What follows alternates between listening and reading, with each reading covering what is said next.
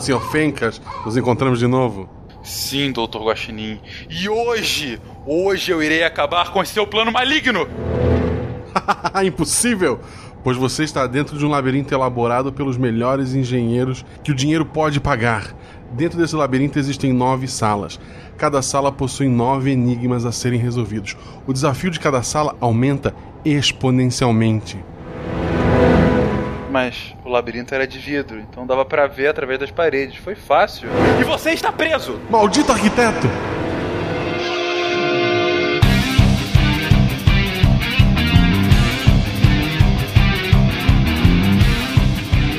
Olá pessoas, aqui é Fernando Malto Fencas, diretamente de São Paulo, e as mais línguas tentarão dizer que não, mas eu sou sim engenheiro! E sei que eu vou sofrer bullying até o final desse episódio. a gente vai pôr sua engenharia à prova, cara. Fala pessoal, aqui é o Felipe de Monte Belo, Minas Gerais, e integra para Deus, porque dele tudo se deriva. Boa! Sério? Boa. Boa, excelente. Saudações, meus caros. Eu sou o Verta de São José dos Campos, São Paulo. E sempre que algum engraçadinho vem me perguntar se eram os deuses astronautas, eu falo, lógico que não, eles eram engenheiros. Faz sentido. Cara, pirâmide, todas essas coisas, você acha que foi ET que fez? O caralho, foi tudo um bando de engenheiro foda que fez isso aí. É verdade. Fala galera, aqui é o Alexandre Soares de Niterói e eu sou engenheiro e não mecânico. isso é tão verdade, cara. Pô, Nossa, a galera isso chega é tão e, verdade. Pô, acendeu a luzinha aqui do meu carro, o que que é? Eu falo, cara, sei lá. Vai um negócio legal chama, é, tem um negócio legal chama manual, velho. Você olha lá, a luzinha e pronto. Eu tenho, inclusive, num episódio de Big Bang Theory que eles falam isso, que eles chegam assim, ah, bom, vocês sabem como funciona um carro, né? Eles falam, claro, é uma tecnologia do século XVIII, mas vocês sabem como consertar um carro? Claro que não, né? é... E aí, meu povo, aqui é Pedro Ivo, Pi de Natal, e você sabe qual a diferença entre um otimista, um pessimista e um engenheiro? Qual é? O otimista, o copo tá sempre meio cheio. Para o pessimista, ele tá meio vazio. Mas para o engenheiro, o copo é duas vezes maior do que o necessário. de Gaspar, Santa Catarina, aqui é Marcelo Guaxinim. Engenharia civil é a maior fonte de renda do Japão. Porque eles têm que reconstruir a cidade toda semana, né? Dos, dos monstros. Sem dúvida. terremotos. Não, não, monstros. Godzilla da vida. Justo. Godzilla. Justo. Na verdade, eles têm que reconstruir não pelos monstros que atacam a cidade, mas pelas pessoas que tentam defendê-la. Que eles acabam destruindo mais do que É verdade. o Megazord faz mais, faz mais estrago que o monstro, né? É. Você está ouvindo o SciCast, porque a ciência tem que ser divertida.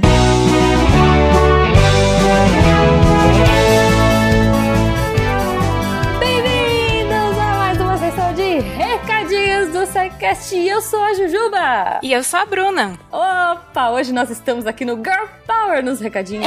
Roubamos o microfone do Fencas. E rapidamente, Bruna, a gente vai dar uns recados e depois a gente vai falar de você. Hum. É, primeira coisa, galera, Point of Science está chegando. Então, para quem é de São Paulo, nos dias 14 e 16 de maio, estaremos no Capitão Barley Cerveja Artesanal, na rua Cotoxó. Então, é ali perto do Allianz Parque.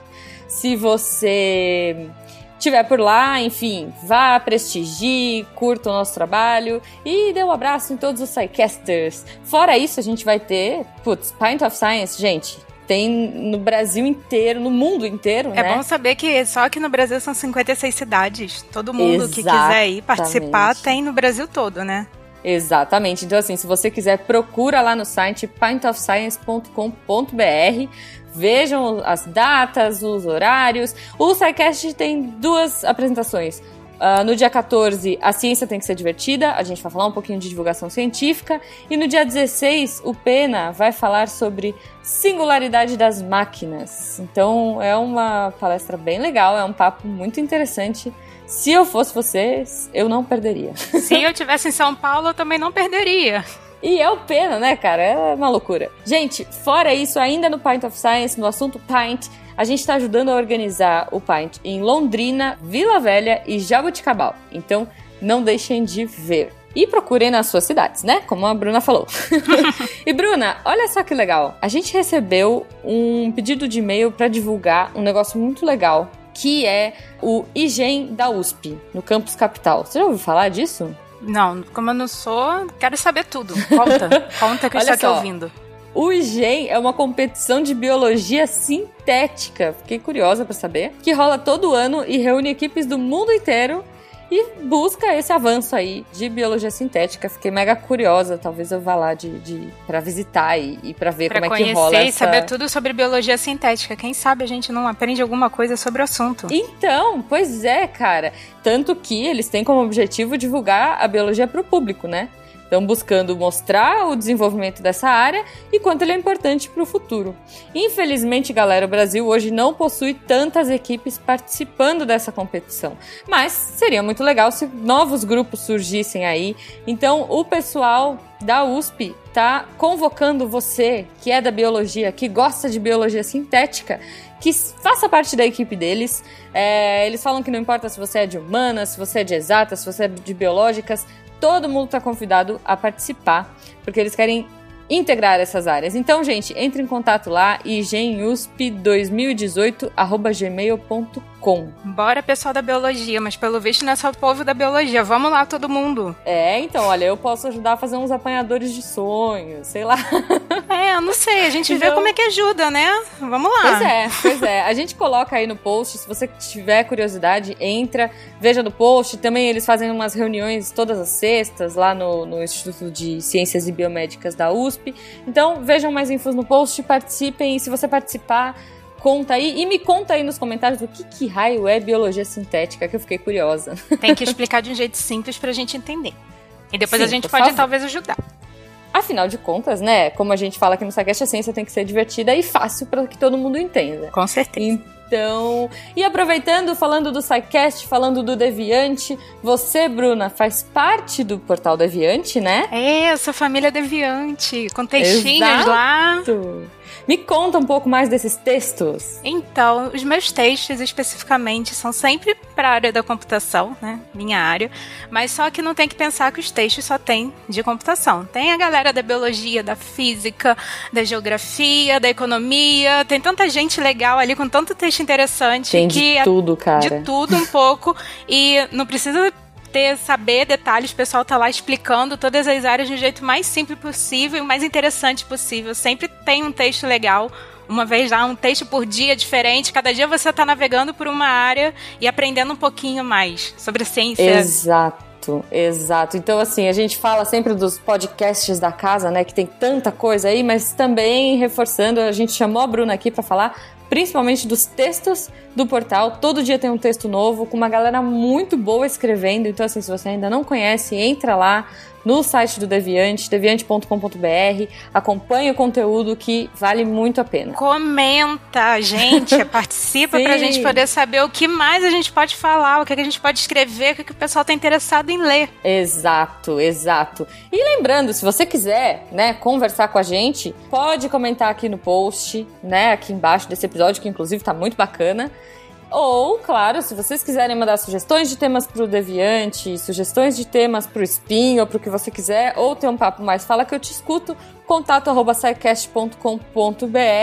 Lembrando que esse podcast e todos os podcasts do SciCast e o site do Deviante só é possível estar no ar hoje, trabalhando a todo vapor, graças ao nosso patronato. Catim! Olha aí! eu tenho que imitar a Jujuba. Boa, boa. É porque eu sou fencas hoje, né? Eu tinha que falar. Na verdade, é. porque você tá falando carioca, né? Carioquês? pois é, mesmo. Então, então gente, patronato do SciCast, Patreon, Padrim e agora PicPay. Então, assim, ajudem como puderem, a gente já agradece de antemão. E, claro, se você não puder ajudar, divulga, porque a ciência tem que ser divertida e ela tem que se espalhar cada vez mais. Então, desde já, o nosso muito obrigado, né, Bruna? Obrigada, gente. Vai lá, ajudem. Se não, compartilhem, divulguem, participem, comentem, mandem e-mail. A gente quer Exato. falar com vocês. Pessoal, um último recadinho importante antes de irmos pro episódio. é, vocês repararam que estamos aqui na leitura de recados eu e a Bruna, um Girl Power representando um pouquinho aqui o que não rolou no episódio. O Sequest tem o orgulho, né, de falar que a gente sempre tem meninas no cast, sempre que dá, sempre que as agendas permitem, a gente tem gurias no Girl Power aqui com a gente. E é claro que a gente quer trazer mais e mais meninas e infelizmente esse episódio a gente não tinha alguém dentro do Deviante que atendesse nessa área. Então, eu vou fazer um apelo aqui para vocês, ouvintes mulheres que trabalham nessas áreas, não tão populares, engenheiras, mecatrônicas e sei lá, mulheres em geral, mandem mensagem pra gente, mandem suas áreas de formação. Se vocês quiserem participar do SciCast, estaremos todos de braços abertos aguardando vocês. Uh, nos processos seletivos que a gente abriu, não tínhamos engenheiras, infelizmente, mas eu tenho certeza que temos engenheiras ótimas que nos ouvem.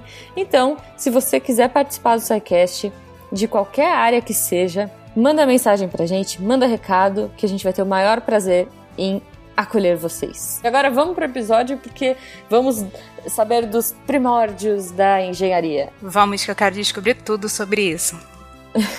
Bora.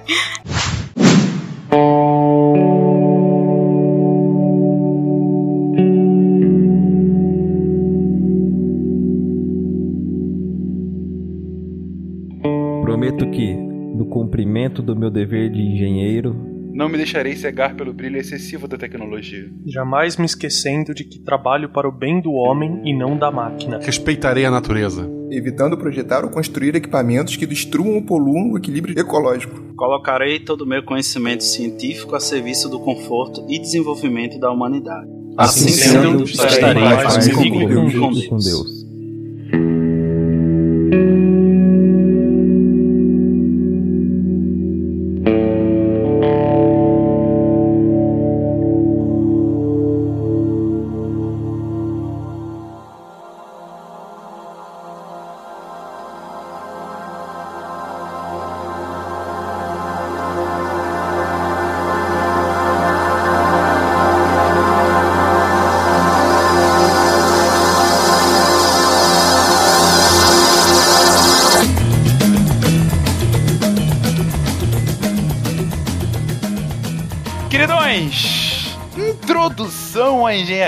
Chamou aqui quase todos os engenheiros SciCast, alguns até ficaram de fora aqui.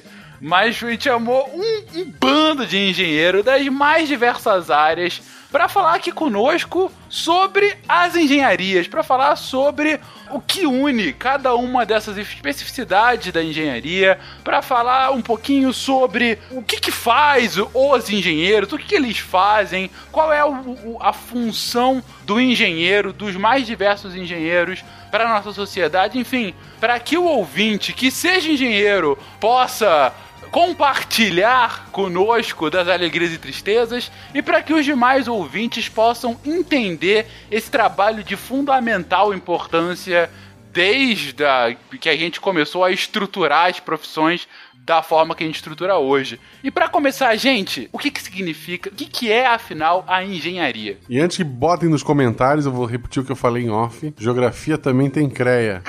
Embora eu não tenha nem bacharelado, Se eu quisesse, Mas poderia. que eu poderia. Mas então, gente, afinal, o que que é engenharia? Bom, se a gente pegar pelo dicionário Michaelis, que é um dos padrões nossos, né? Ele diz assim: profissional que diplomado por curso de engenharia se dedica à ciência e ofício da, de construções civis e públicas, como edifícios, estradas, barragens, pontes, blá blá blá, um monte de coisas, usinas elétricas, bem como invenções, construções e instalações de máquina e equipamento, e exercendo a sua profissão em qualquer uma das áreas mais importantes, as tradicionais, que eles falam civil, mecânica, blá blá blá, as mais modernas e contemporâneas vão nascendo, né, como aeronáutica, aeroespacial, tudo isso, e que mesmo que elas se tornem mais difíceis de definir. Ou seja, a base da engenharia é construir, né? Construir e, manu e fazer a manutenção do que a gente conhece por sociedade. E, e por construir, não necessariamente uma, uma construção de fato. Pode ser construir bens, né? Específico, como você falou, uma engenharia aeronáutica vai construir naves, né? Ah, sim. Ou engenharia química vai construir compostos. Você pode até trocar por projetar. Em vez de construir, você pode colocar projetar. projetar. Porque aí fica mais fácil de entender essa abrangência grande que tem. Bem, teve uma vez que eu li que a engenharia é a arte de fazer com um dólar o que um cidadão obtuso faria com dois.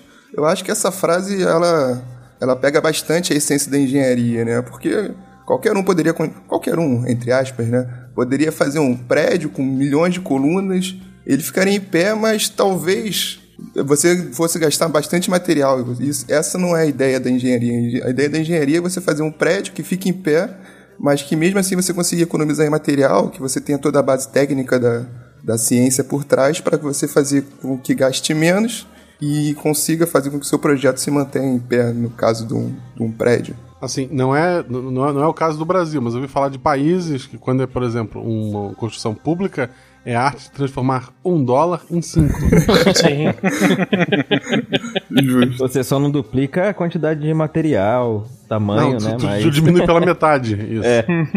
Só o dinheiro que multiplica. É, mas é interessante isso que o, que o, Felipe falou, por causa da questão de que existia, pelo menos na, na minha graduação, existia um conceito interessante de que não importa qual engenharia você fizesse, mas o engenheiro ele era um resolvedor de problemas. É o cara que é, durante a faculdade é treinado, é condicionado a pensar fora da caixa e pensar com uma maneira bem pragmática para você poder resolver os problemas, para você encarar um problema e não ficar fazendo firula, não dar a volta e tudo mais, você conseguir ser mais objetivo e achar uma solução mais específica para ele. Um cara safo. É, é, um bom termo, eu gosto desse termo. Durante a faculdade, a gente resumia bem, né? A gente dizia que o engenheiro era aquele que pegava a física e a matemática para resolver problemas, né? Da melhor maneira uhum. possível. Uhum. Era uma definição que a gente sempre falava para quem tinha curiosidade para saber o que, que o engenheiro fazia, né? E, gente, qual é a origem desse termo engenheiro, né? O que, que quer dizer, afinal? Vocês definiram o que é o conceito da engenharia, mas tem uma origem etimológica para essa palavra? Assim, o engenheiro era, assim, começo do século XIV, a gente podia dizer que o engenheiro era aquele construtor de engenhos, né? De máquinas militares, né? E ele veio do francês ingenier, que vem do latim também e tra traduz como qualidade, talento, genialidade, habilidade. O que, que a gente vem falando desde o começo, né? Então, é mais isso. Faltou só humildade nessa descrição, né? Mas tá, né? Eu não paguei essa cadeira na faculdade, não, tá? Eu só quero explicar que era complementar e eu não quis pagar a cadeira de humildade, não, tá?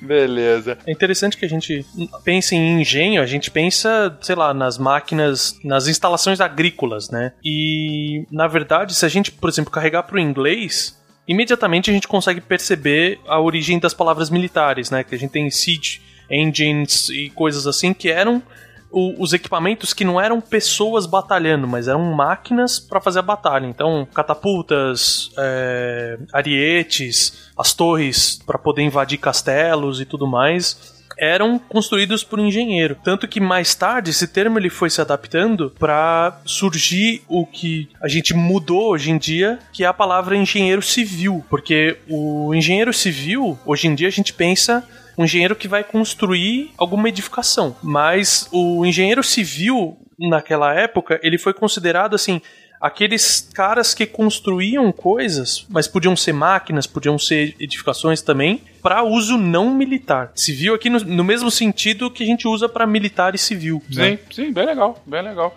É, inclusive sobre essa construção de máquinas de guerra, volta e meia nos episódios de história a gente comenta, quando a gente vai falar das táticas militares, agora que a gente está bem nessa baixa idade média, né, nos episódios de história, eu lembro que no, no episódio em que a gente falou sobre o Império Otomano, a gente discutiu um pouquinho sobre isso, uh, o primeiro episódio de Mongóis a gente comentou sobre como uh, as construções uh, para a guerra acabaram moldando inclusive táticas militares e acabaram moldando também as construções primeiramente de castelos e depois de casas mesmo, né? Uma das histórias mais uh, famosas que se tem do uso da engenharia com relação à guerra nesse final dessa baixa idade média, início da idade moderna, é justamente quando da introdução da pólvora como uma tecnologia militar, né? A pólvora e daí os canhões, principalmente. E aí você teve que ter toda uma nova reestruturação da angulação das paredes dos castelos, para que o castelo ficasse menos exposto a um tiro direto de um canhão. Então você começou a ter castelos angulados, tanto angula as paredes anguladas entre si, horizontalmente como verti é, verticalmente, para que é, é similar ao aqueles aqueles caveirões, ou um tanque de um tanque de guerra, o Will vai me bater se eu falar isso. Aqueles carros blindados, que também, se você vê um blindado, ele não é exposto direto ao, a, a, tiros, né? Ele sempre tem uma, uma angulação para pegar o tiro o mais raspão possível, né? Para pegar ele angulado para não vir com a força direta. E você já tem essa discussão no século XV, no século XVI na Europa. Sim. Fruto aí de toda a discussão com os engenheiros. Sem contar também, e a gente tem que comentar isso, do uso civil, aí principalmente também religioso, né? Aquelas construções góticas gigantescas de alta, fruto de uma engenharia bastante rebuscada para conseguir manter torres daquele tamanho e abóbodas, né? Redondas segurando entre elas, enfim, uma rebuscação que alguns séculos antes simplesmente não seria possível. Não, antes disso também, cara, se você pegar o Coliseu, os romanos já faziam estruturas enormes, isso antes de Cristo, né? Uhum. E tudo isso graças ao nosso querido Arquimedes, que inventou. O, que inventou não, que descobriu o princípio da alavanca, e ali ele já. Esse invento grego aí proporcionou as, as grandes. Gruas. Gruas, exato. Pensando nesse lado, a gente pode até conversar com a History Channel e mudar aquele programa, né? Porque não eram aliens, eram. Ou os aliens, será que eles eram engenheiros? Porque as pirâmides do Egito também eram um trabalho de engenharia gigantesco que você tinha na época, né? E e se acreditar isso só aos aliens, acho que os aliens comuns eles não conseguiriam. Tinham que ser aliens engenheiros para conseguir fazer. Tem que ser aliens engenheiro. Concordo Exato, é. contigo. É. Concordo contigo, Pedro. Bom, falando sério, gente, a logística da obra da pirâmide é, foi recentemente que começaram a, a determinar, né, como afinal foi feita a construção, né, o carregar das pedras e tudo mais a logística é extremamente interessante, se vocês forem. Vocês, Sim. É, não sei se a gente pode colocar um link com isso, mas enfim, de como eles puxavam pedras o chicote ao longo também. do deserto. não, o chicote como força motriz, né? Mas o. Mas eu digo, toda a engenharia para fazer subir as pedras, de fato, né? Sem o princípio de alavanca ainda, né? Uh, era no braço mesmo, no, no muque. É, a energia potencial aí não era gravitacional, era química mesmo. que era do, do suor biológico dos caras. Do suor e do instalar do chicote, é. sem dúvida. E muita gente usa essa história da pirâmide, ah, mas como povos que nunca conversaram têm pirâmides no mundo inteiro, no México, não sei Sim. o quê. É. é a maneira mais fácil de fazer um negócio alto. Exatamente. Uma, uma você já brincou alguma vez com Lego, sabe? você já já também chegou a essa conclusão. Exato. E eu, eu tinha só um comentário que você falou, Fencas, que é uma das partes que eu acho mais bonitas da engenharia. Muita gente fala por aí, é tipo, tá, vamos dizer assim, tá na boca do povo aquele negócio de tipo, a inovação tecnológica sempre dá saltos em guerras. Dá. Isso não deixa de ser verdade. Mas eu acho lindo a parte da engenharia civil no conceito de não militar, como a gente pega conhecimentos militares e transforma em coisas fantásticas para uso. Que nem você estava falando da angulação dos castelos, por causa desse estudo que se criou todo o sistema de aquedutos de modernos. Você tinha aquedutos de Roma, mas todos os sistemas de aquedutos mais modernos, eles vieram desse conceito porque a chuva caindo, teoricamente tinha a mesma diagramação, você podia fazer o mesmo raciocínio de, das gotas caindo com a bala acertando. Então você ajustava ângulos e tudo mais para poder reter mais água, para poder direcionar essa água. Né? Então, a gente pegar tecnologias de radiação e tudo mais que foram criadas para armamento e usa isso para fazer exames médicos e tudo mais. E para mim é uma das partes mais lindas da engenharia é você pegar aquilo que é criado em tempos de guerra e dar uma utilidade muito mais fantástica e muito mais abrangente em tempos de paz para ela. As pirâmides mesmo que a gente acabou de falar eram pontas de flechas gigantes. Não, mentira, gente. o cara pôs a flecha na areia falou esse negócio para, né, velho? É, se essa era ponta de flecha, eu imagino o cabo dela pra baixo, como é que tava, né? Imagina o braço do, do cara que vai lançar. Do arqueiro, é verdade. Não, mas, mas é, é igual bomba atômica no dia de hoje. Era por outro povo ver, olha só, ele tem uma ponta de. Se a ponta de flecha é aquilo, eu não quero entrar em guerra com eles. Boa. Dissuasão nos tempos antigos. Can he lead a normal life? No. He'll be an engineer. no! There, there.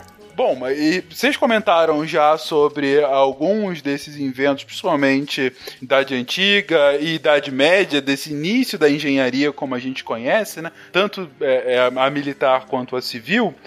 Agora, é importante estabelecer como que outras invenções abriram a perspectiva para que outros tipos de engenharia sequer fossem cogitadas, né? Duas das que mais motivaram e empregaram engenheiros, vamos colocar assim, lá no século XVIII, século XVII, século XVIII, foi com a, as revoluções industriais, tanto com o advento da tecnologia de combustão a, é, a vapor, né? Quanto posteriormente com a própria eletricidade, né? Com a, o descobrimento, né, do que, que é eletricidade e de seu uso no dia a dia. E aí temos aqui, ah, antes de mais nada, né, eu tô falando aqui que só tem engenheiro. Algumas pessoas sabem o que, que vocês são formados, outros não, mas digam aí, de que tipo de engenharia vocês vieram? Quem vocês são, minha boa gente? Eu sou Marcelo Gastininho, eu sou formado em Geografia. Eu atualmente trabalho no Instituto Federal que tem Engenharia Elétrica e eu ajudei a escrever o projeto. Oi, Marcelo. Eu sou por formação engenheiro de mineração, então toda a parte de estudo de rochas e extração de rochas e tratamento vem da resistência a mercúrio, tem que ser um cara resistente a mercúrio. Resistência a mercúrio. é o cara que não olha direto para as explosões, ele fica de costas enquanto as coisas explodem. É tipo Jasper, é.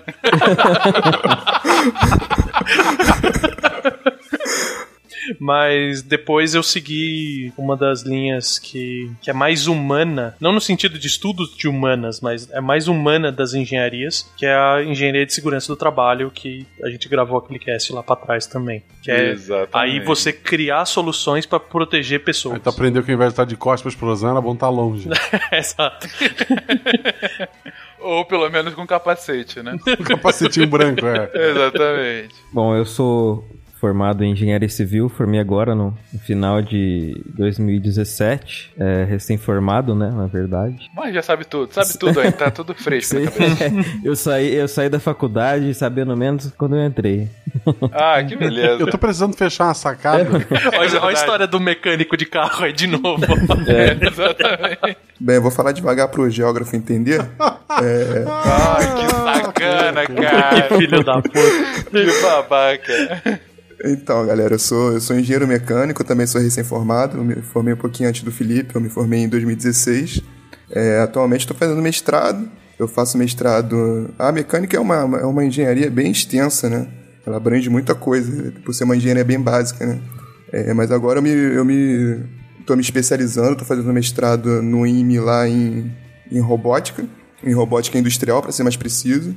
E vocês estavam falando aí de construção medieval, de castelo, e eu estudo numa faculdade que é mais ou menos isso. Só que a gente não tem mais, não tem mais nenhum risco aqui no Brasil de, de ser de ter uma, uma fortificação. E agora o- a pior parte de, de estudar lá é não ter nenhum sinal de, de 3G, cara. Lá é bravo.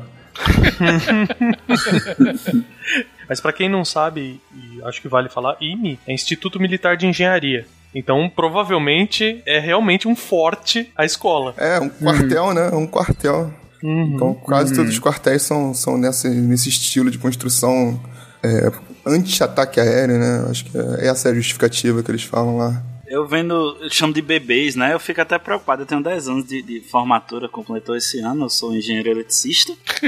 né? Aqui, é, engenharia elétrica também é uma. A gente vai falar mais à frente sobre isso, mas a engenharia elétrica ela é bem ampla. Na minha faculdade a gente podia escolher a área que você ia se espe- especializar, assim, você ia ter uma direção maior. Tipo, 110 ou 220? É, eu escolhi 5, né? Eu escolhi 5 volts, na verdade. Eu fui mais para a área da eletrônica e telecomunicações, né? Então hoje eu me considero mais eletrônico do que eletricista, né? Eu não consigo trocar uma lâmpada, eu só consigo colocar uma fonte na tomada, é o que eu consigo fazer. chuveiro, chuveiro. Tu troca a resistência do chuveiro? Rapaz, eu tentei uma vez, eu- o choque foi grande, então eu acho que não é muito minha, não é muito minha praia, já não. começou trocando a resistência sem desligar a força do apartamento. Excelente, velho. É, exatamente. Olha só, olha, olha o engenheiro de segurança aí já. Não, cara, eu já tô pensando, tipo, todas as coisas erradas só nessa frase já, mas tá bom. É, porque se for pensar errado, chamar de força já fica meio errado, né? Mas tudo bem, a gente, passa essa pra lá. Trocou o chuveiro nu. Nu e ensaboado, ele decidiu trocar a resistência. Exatamente. Tive um problema desse, minha, minha- queimou o chuveiro lá da minha namorada. Eu falei, pô, eu mexo com robô, vou trocar isso aí. No final das contas, três resistências compradas, queimei duas. a terceira foi, pelo menos.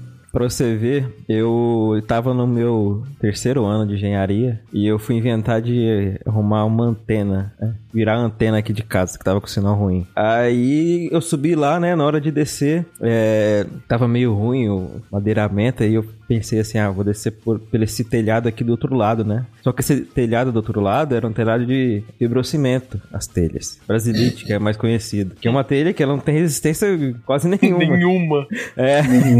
Falei assim, ah, deixa eu pisar aqui onde que tem o, onde que tem a parte das madeiras aqui, né, que deve aguentar meu peso. A hora que eu pisei, cara, eu só lembro a hora que eu tava lá embaixo já no chão da garagem. Foi. E o mais engraçado é que aqui tem a, a, casa onde eu moro e tem a casa da minha avó na frente. E ela tava lá na casa dela no, no quarto, né? No segundo andar vendo. E ela viu a hora que, que eu caí. Aí eu, ela veio correndo com umas bolsas, com remédio. Parecia aqueles, aqueles é, médico de futebol com as bolsinhas correndo pra atender o jogador. Mas, cara, foi. Nossa, eu tenho as fotos ainda, mas não vou passar não, porque eu já reparei que o Felipe tira fotos de momentos desagradáveis. A gente comentou é, no episódio de bicicleta do momento que ele tá caindo na bicicleta e tirou foto, agora que ele cai do telhado, que beleza. Né? E eu tô sentindo o Verta tendo calafrios só dessas conversas iniciais do cast, né? É, eu tô, eu tô me mantendo calado pra não encher o saco de ninguém, né, cara? Ele deve ter largado pro, pro segundo trabalho porque ele explodiu alguma coisa que não devia. Foi arrumar a torradeira, perdi a cozinha inteira, explodiu o negócio.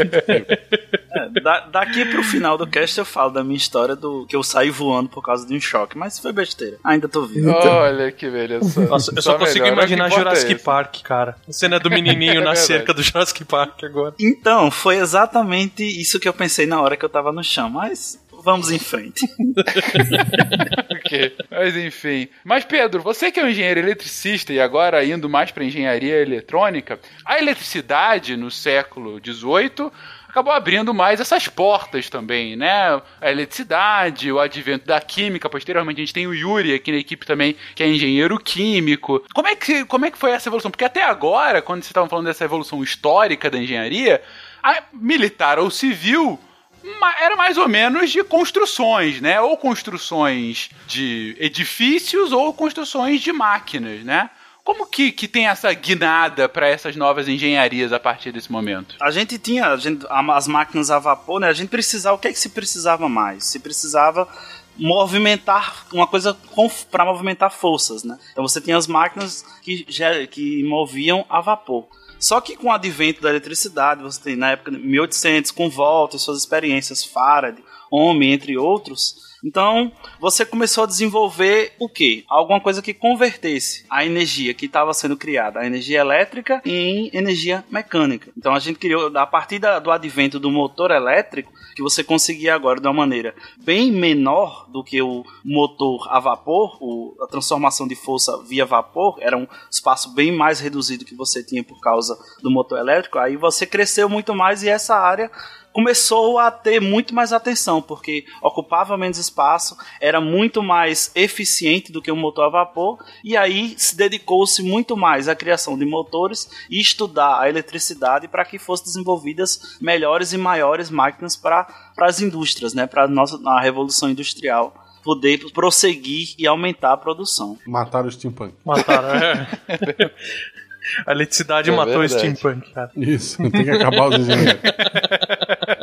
E aí, continuando nessa nossa viagem histórica, é, é bom para o ouvinte perceber como que esse desenvolvimento das engenharias, essa abertura de leque das engenharias, está andando é, concomitante ao próprio desenvolvimento tanto da tecnologia, né, nessa época que começa o boom, quanto principalmente das revoluções industriais. É, a gente está aí entrando a primeira revolução, que é uma revolução mais voltada para o vapor, a segunda mais voltada para combustíveis fósseis, né? E a partir daí a gente tem também outras aberturas, por exemplo, a mecânica, que é o caso do Alexandre, também ganha mais força a partir daí, por, por conta da necessidade de produção de novas máquinas, máquinas para produção industrial, né? Como eu havia colocado, a engenharia química anteriormente por conta disso tudo. Agora, uma que é bem interessante, que vai vir no século XX, é a aeronáutica, né, gente? Que aí com uma tecnologia totalmente revolucionária. Pô, espera A gente pode voltar um pouquinho? Que eu acho assim, ficou, Vamos ficou lá. meio, ah, meio mais ou menos assim. Porque, tipo, eu acho que a engenharia mecânica ela é um pouquinho mais básica. Na verdade, ela começa quando você tem a necessidade de transmissão de movimento. Então, se a gente, se a gente voltar lá para 1500, é, nós já tínhamos Uhum. é, desenhos, por exemplo, do Da Vinci, que ele já fazia, já mexia com, com engrenagens, com roldanas. E isso é, é a essência da engenharia mecânica. E também a gente não consegue, a gente não pode passar para a primeira revolução industrial sem antes de falar de um cara que foi o cara, né? Que foi o Isaac Newton, ele que, que começou esse estudo da dinâmica, da, da cinemática, mas também da dinâmica, as leis de Newton. Isso é fundamental para para praticamente toda a engenharia, né? principalmente a mecânica e a civil. É, logo após isso, mais tarde, isso foi no século XVI, creio eu, é, o, o Newton foi por volta de 1600, né? É, e mais tarde, já na Revolução Industrial, então o, o, o grande game changer, né? A grande, a grande mudança foi a, a invenção dessa, da máquina a vapor. Que a, a partir desse momento você não você deixou de ter atração humana ou de por animais, você conseguiu fazer uma máquina automática, né? Que gerasse gerasse um movimento de, de rotação e com esse movimento de rotação você transforma ele num, um movimento alternado, você faz a transmissão e você consegue praticamente qualquer tipo de movimento, né? Esse é o princípio do motor. Você tem um, um eixo rodando, com esse eixo rodando você consegue transformar isso em, em vários outros movimentos. E isso é até os dias de hoje, né? Você vê o, o para-brisa do seu carro, você vê que é só um motorzinho rodando e mesmo assim você consegue fazer aqueles movimentos alternados da palheta só com um dispositivo que é o motor rodando, né? Então a grande, a grande vantagem da, da Revolução Industrial foi você conseguir ter um, um- um dispositivo que faça um eixo girar. Esse é, é o grande jogo. E lembrando também que a engenharia até o século XVIII só tinha engenharia é, a civil e a militar, né? Na verdade, no século XVIII que foram empregadas outras engenharias aí que eram conhecidas antes como artes mecânicas. Sim. Hum, beleza. E teve um motivo para essa mudança de nomenclatura, Felipe?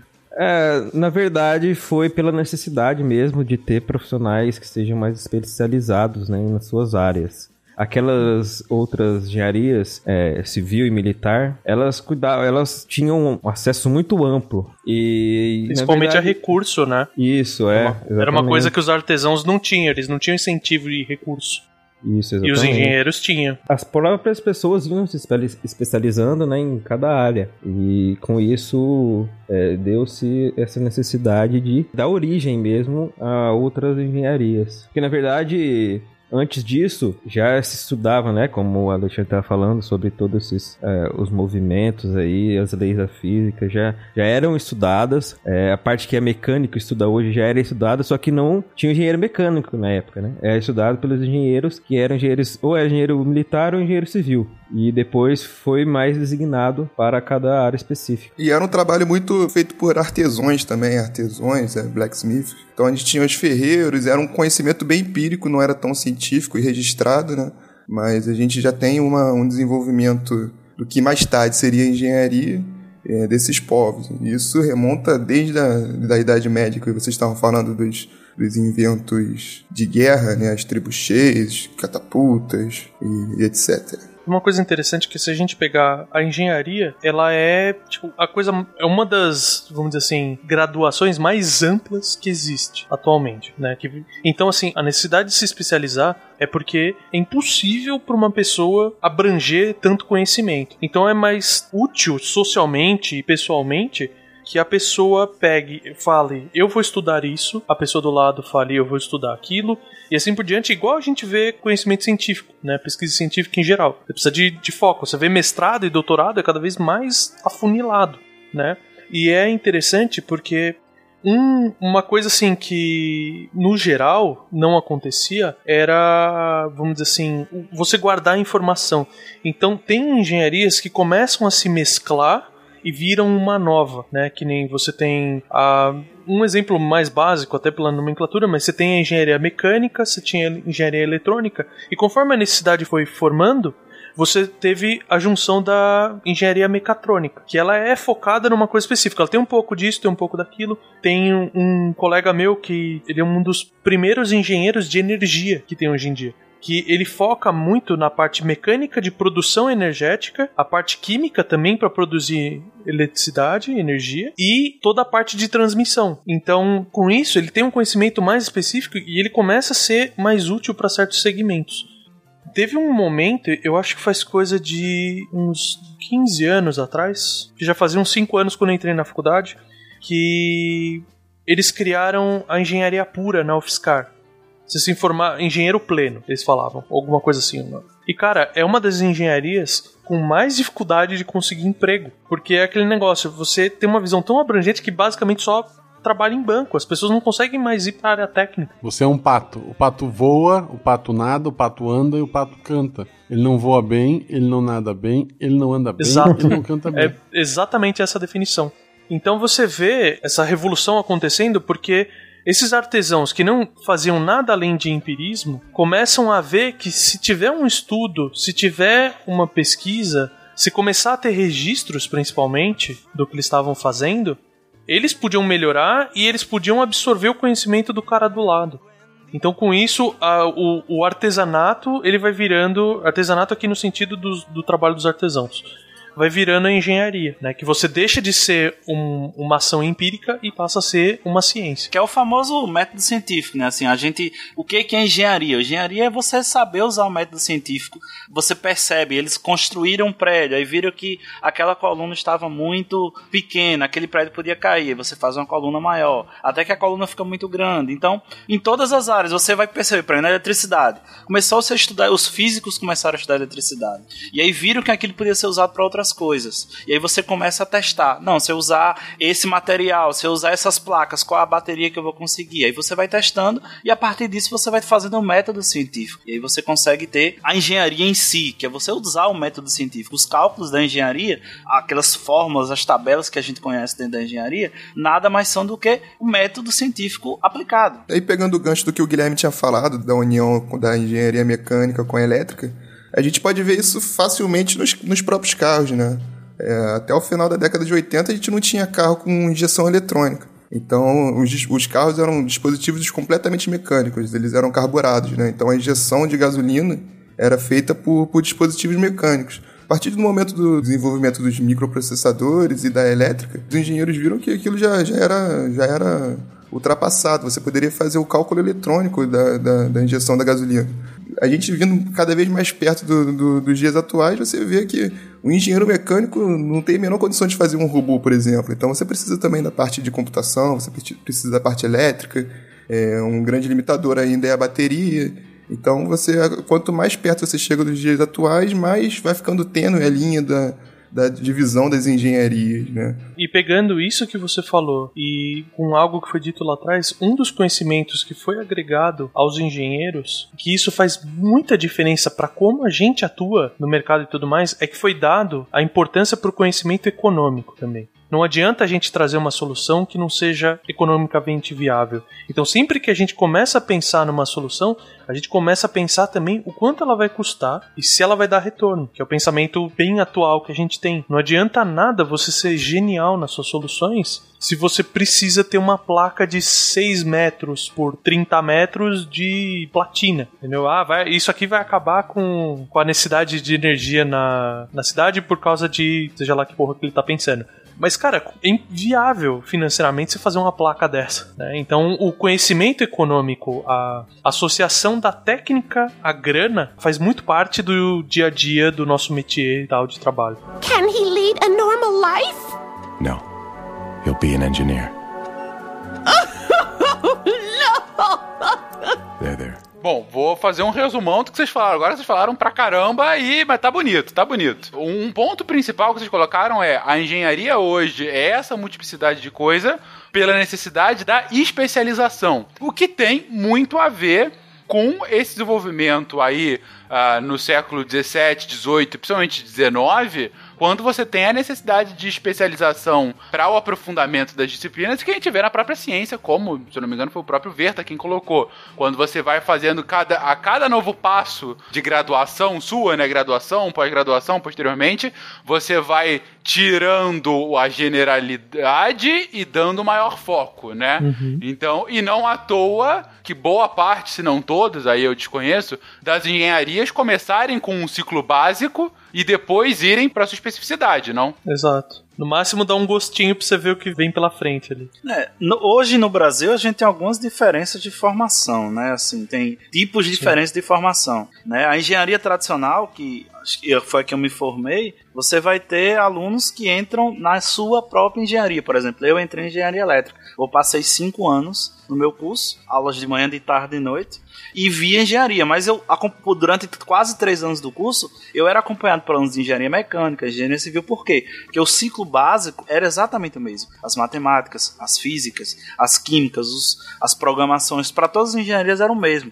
Outros cursos já mu- mudam isso. Tem cursos que você entra em curso de engenharia, passa dois, três anos no curso básico, e depois desses três anos você seleciona a engenharia que você quer cursar. Na França já é um pouco mais diferente. Na França você tem os- as escolas preparatórias. Você passa dois anos estudando matemática, matemática, física, física, física, física. Você faz uma prova e aí você entra na engenharia. Mas lá a diferença aqui é que você passa mais três anos, você se forma engenheiro. E na França, o engenheiro já é um grau de mestre. Então, se ele vier para o Brasil depois, ele já, já considera que ele já tem um mestrado. É um pouco diferente do que a gente tem no Brasil.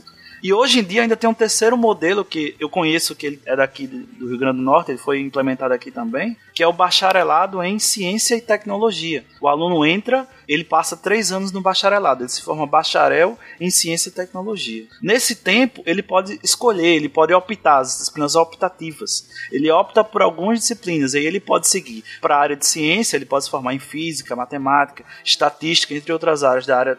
Ou ele pode escolher para engenharia, e ele vai pagar disciplinas específicas, mas continua formado como bacharel. E aí, depois dos três anos, ele resolve escolher qual engenharia ou qual bacharelado ele quer fazer. E aí passa mais dois anos, no caso das engenharias, para se formar em engenharia de telecomunicações, engenharia de computação, engenharia ambiental, entre outras. Então, hoje em dia, a gente percebe que há uma menor desistência, porque antigamente, pelo menos aqui, era, essa era a realidade. O aluno entrava em engenharia elétrica, muitos entravam no susto. Quando viu aquele primeiro semestre, aquelas matemáticas e aquelas físicas, muitos se assustavam e saíam correndo, né? E, e muitos não sabiam se era realmente aquilo que eles queriam, por falta de pesquisa, por falta de atenção, ou porque o pai queria que ele fizesse aquela engenharia. Com o bacharelado ou com o curso de engenharia geral, com, com escolhas depois, é melhor porque o aluno ele entra, ele sabe o que é ser engenheiro e depois ele escolhe qual das engenharias ele vai poder fazer após, né? É interessante isso que você falou agora no final, que eu senti muito isso na pele, porque eu fiz na, na USP, e na USP ele tem uma gradação, é gradativo as escolhas. Então você entra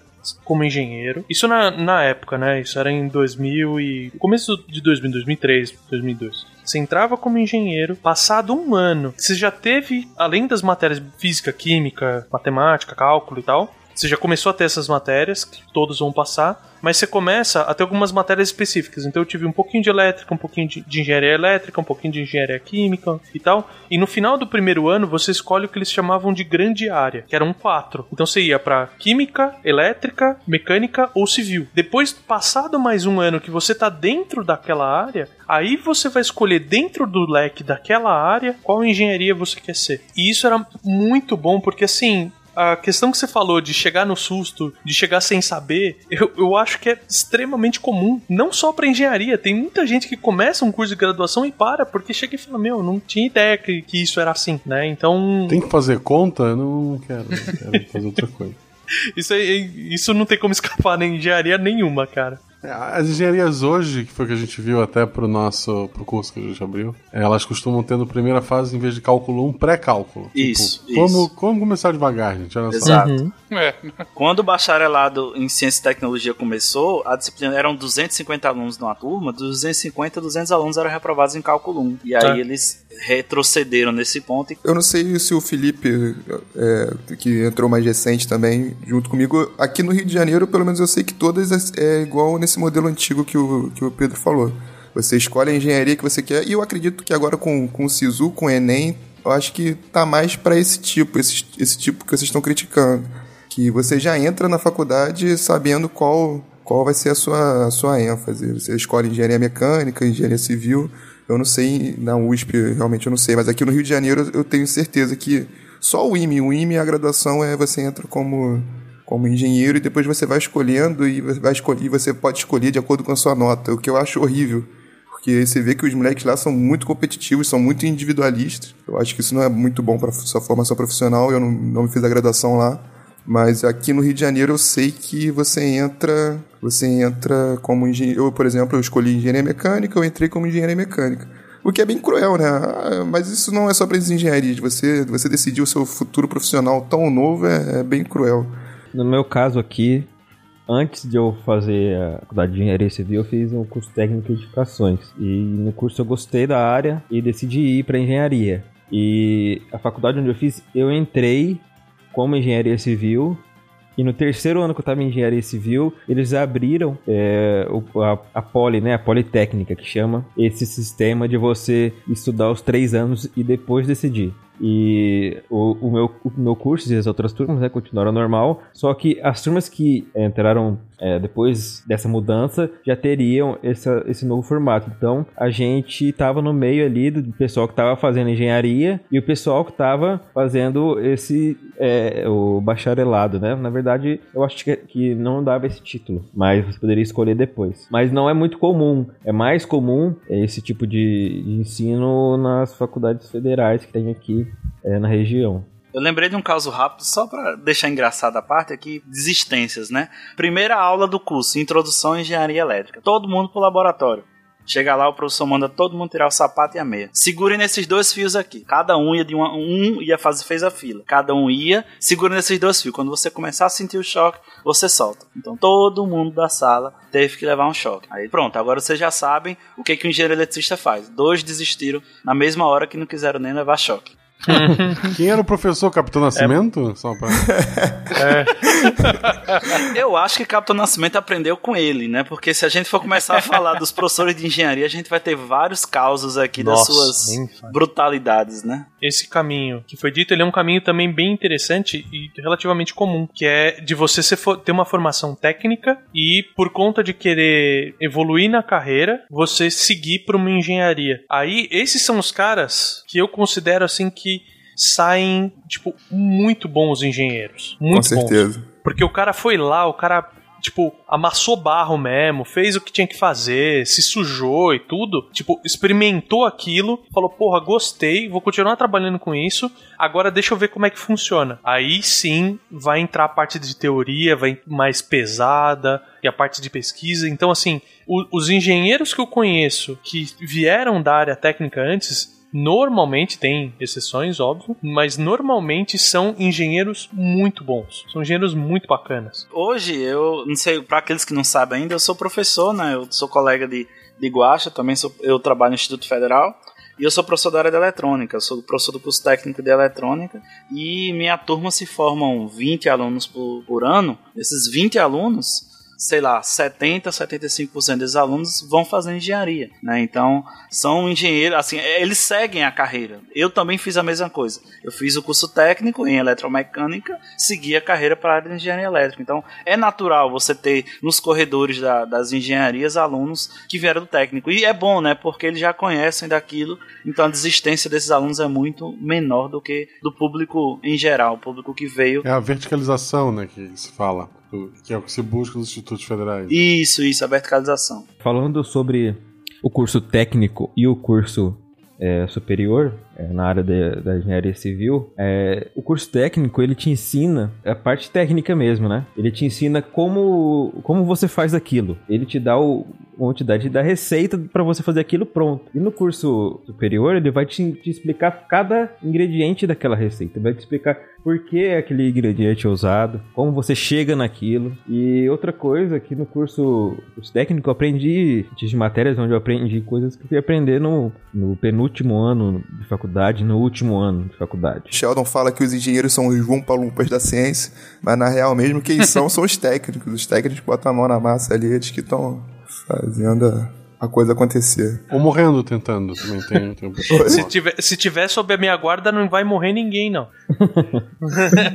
ok. Mas o. Eu, como durante todo o período que eu trabalhei com mineração mesmo e tal, Cara, você ter um bom técnico do seu lado é fantástico, porque são coisas complementares. É bem isso. Um sabe muito, muito bem o como fazer, e o outro, o engenheiro, ele sabe o porquê eu estou fazendo. Então você colocar sempre em área industrial, em construção e tal, você ter um engenheiro trabalhando junto com um técnico, o resultado tende a ser muito melhor e a disseminação de informação para as equipes tende a ser muito melhor também, porque acaba naturalmente tendo uma, uma simbiose, né? Não, não sei exatamente é, por que acontece, mas pelo menos no meio que eu trabalhei da mineração, a, a, a hierarquia ela pesa pouco que nem o, os técnicos falavam de igual para igual com o engenheiro, sim, os engenheiros sim. respeitavam o que os técnicos estavam falando, porque eles sabiam muito bem como, o que eles estavam fazendo. Assim como quando o engenheiro ia comentar alguma coisa, ia sugerir uma mudança de processo,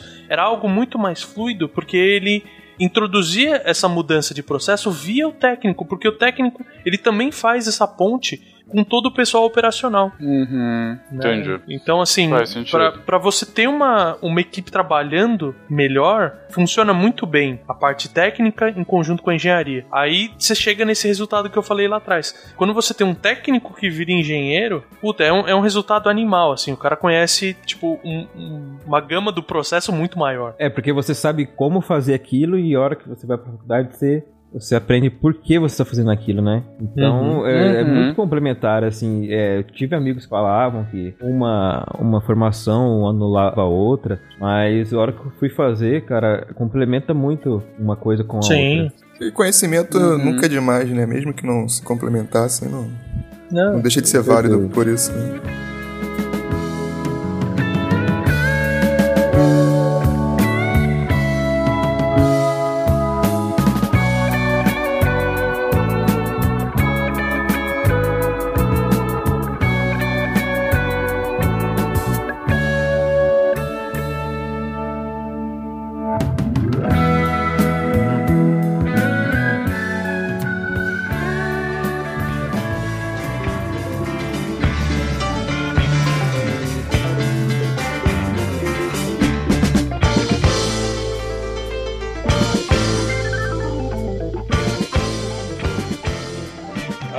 Para citar um outro ponto que vocês comentaram há um tempinho, que foi outro ganho dessa ampliação do, do leque dos engenheiros, foi justamente quando deixou-se de ser uma coisa de artesãos e ferreiros e começou a virar de fato uma ciência, né?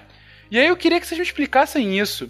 Afinal, o que é a ciência da engenharia? Eu sei, cada um vai ter as suas especificidades e tudo mais, mas é o que? É usar de fato do método científico, aquela lógica da hipótese, da verificação, de retestar, de replicar, enfim, é usar essa mesma coisa ou tem alguma diferenciação tácita nesses ramos de engenharia? Além dessa parte, vamos dizer assim, que é bem geral da produção científica mesmo, de replicabilidade, a, a maneira como funciona a pesquisa científica, principalmente para inovação e tudo mais, ela funciona muito bem. Mas a, a, engenharia ela tem também a transformação de escala, que nem você começa fazendo um estudo na faculdade, usando um outro exemplo meu. Na faculdade, eu estava estudando estabilidade de túnel em rocha para poder fazer túneis maiores. Ok. Como que você faz isso? Você começa, obviamente, na escala laboratorial. Aí depois tem todos os métodos com muito auxílio da matemática, né, de você poder fazer simulações e tudo. Você jogar isso para escala industrial, né? E, e isso vale para muita coisa. Por exemplo, uma parte mais química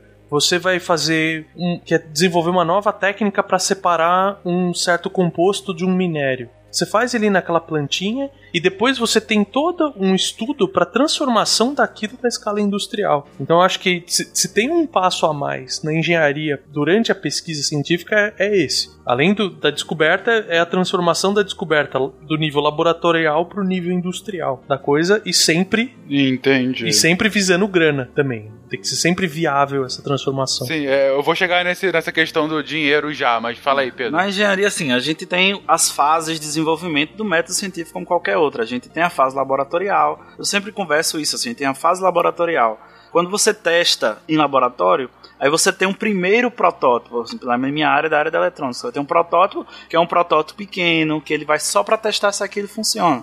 E aí você vai, Sim. vai aumentar aquilo. Ah, vamos agora, funcionou, a gente vai fazer um melhor. E a gente vai aumentando a escala, sempre seguindo a primeira ideia, né? Como o Verta falou há pouco tempo.